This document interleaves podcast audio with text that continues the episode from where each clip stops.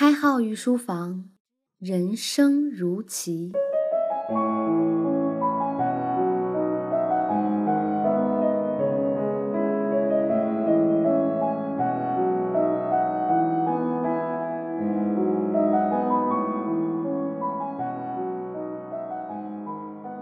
御书房的各位听官们，大家好，欢迎收听荔枝独播的《开号御书房新版博弈论》，我是开号。开号最近在准备，努力让御书房被更多人听到。如果您觉得我们的内容不错，可以随手转发，转发节目手有余香。开号表示感谢。上节我们讲了斗鸡博弈的基本内容，大家也知道，在斗鸡博弈的环境下，无论你怎么选择，总是一种失去的状态，要么输掉游戏，要么输掉利益。可以说，只要陷入到斗鸡博弈中，就已经开始有所损失了。但是生物进化总有智慧的一面，争斗如果不想无休止的进行下去，那一定要在规则层面进行修正。我们简单的分为三个部分：前期预防、中期控制、后期弥补。我们先来说前期预防。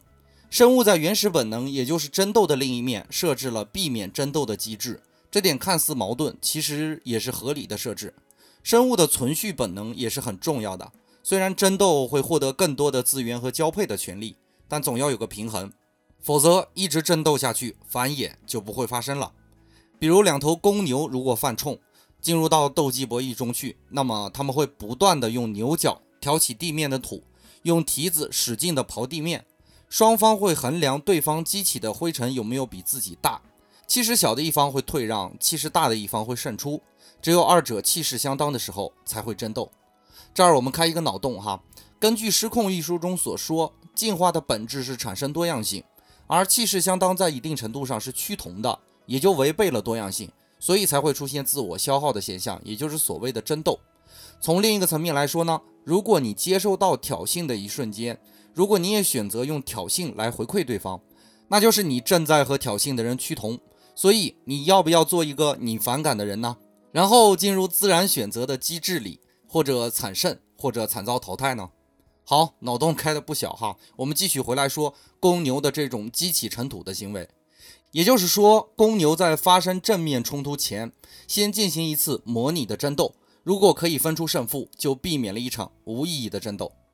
所以，所谓前期预防，就是这种仪式化的争斗。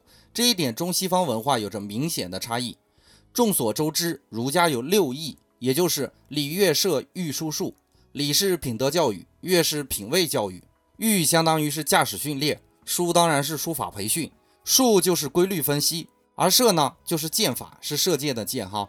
你别总以为只有老子讲不争，孔子其实也说不争嘞。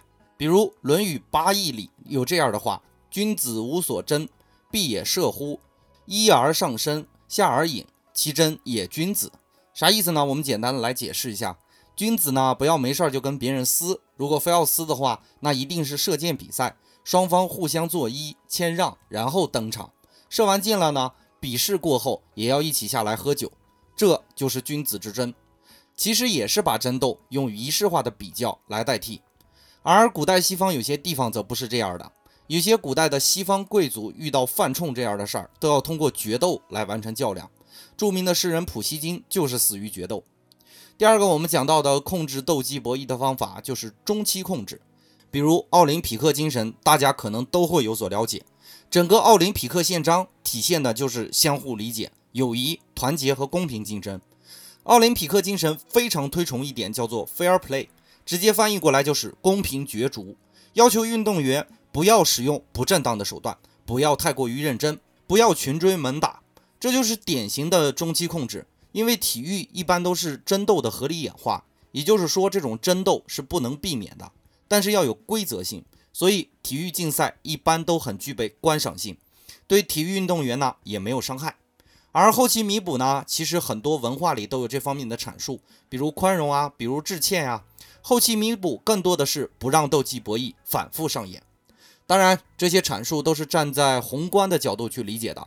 当我们真的被迫陷入一段斗技博弈中呢？往往我们个体是不能用宏观的架构的角度去解决问题的，所以我们依然要带来策略调整层面的东西。战略家和普通人的区别就在于，普通人考虑问题要顾及自我感受以及受个人情绪的影响，所以斗鸡博弈在一般人心中是一个无论胜败都有损失的博弈模型，而战略家则是利用斗鸡博弈也能横赚一笔。希波战争时期的萨拉米斯海战就是一个例子。如果从宏观的角度来看，强大的波斯帝国入侵希腊，希腊人民要么逃亡，要么留下来对抗。如果对抗的话，以希腊的能力很难获胜。这种情况下，对于一般人来说，可能逃跑是最有利的选择，而战略家则不用考虑这样的问题。当时的希腊指挥官叫蒂米斯托克利，他准确地判断出逃跑实际上是在助长强大的波斯帝国的威风。如果这次不抵抗，将永远失去抵抗的能力。于是，蒂米斯托克利偷偷地把人民逃跑的路线告诉了波斯帝国，以至于波斯帝国实行了大范围的围剿。当所有人再无路可退的时候呢？这一战才被蒂米斯托克利坐实了。最后的结果，希腊虽然惨胜，但是萨拉米斯海战一战让波斯帝国由盛转衰，整个波斯帝国再也没有能力去侵略其他的国家了。所以，如果必要的环境下的斗鸡博弈，破釜沉舟、背水一战是非常值得推崇的。毕竟狭路相逢勇者胜，我们提倡的应当是充满智慧的勇气，不是愚昧的莽撞。当然，如果你面对必须要面对的一项不可能避免的斗鸡博弈的话，你还可以试试用算明账的方法，告诉你的对手你不是好惹的，也许能够很好的把斗鸡博弈化解。开号给大家讲一个大家也许都听过的例子哈，公输班给楚国制造云梯，用来攻打宋国。墨子听说以后呢，就去拜访公输班。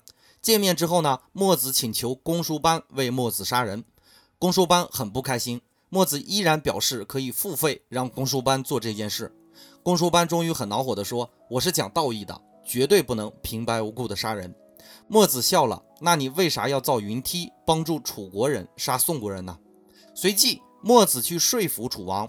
当然，这个过程大家都知道，先是用说服公输班的方式去说服楚王，结果楚王不听，于是墨子要求和公输班来一场军事演习。最后的结果当然是墨子胜利了。这是第一次摊开来算明账。之后，公输班以杀死墨子为要挟，而墨子则告诉公输班：“你可以杀了我，我来就没想回去。但是你不可能杀了我的学生，他们已经在宋国拿着我的器械学了我的思想，你依然会输的。”最终，楚王被迫无奈放弃攻打宋国。公输班的例子大家都听过，墨子一直在努力控制斗鸡博弈的发生，通过合理的威胁和演算，把结果告诉对方。我们之前也说过，其实决策是基于信息的。如果你的信息足够影响到对方的执行，对方除了傻，没可能不选择改变策略。节目的最后呢，我倒是想说说看问题的角度。上节我们说了，斗鸡博弈是一个负面成分居多的博弈。这节最后呢，我们又提到了有些卓越的人也能从斗鸡博弈中获利。可能有的伙伴要说了，开号你这张嘴正反都让你说了，事实上并不是这样的哈。人和人的最基本的差异源于看待问题的角度。如果你能站在不同的角度看待一件事情，对于你来说，帮助一定是超越这件事情本身的。如果蒂米斯托克利只想着大家眼前的利益，也许真的是要带领大家逃到意大利呢。所以呢，你觉得成功者到底是运气呢，还是卓越的判断力呢？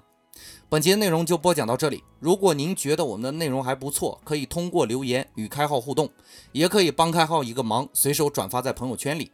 当然，还可以关注微信公众号“开号御书房”。我们的节目依然是荔枝独家播放。感谢您宝贵的时间，我们下节再见。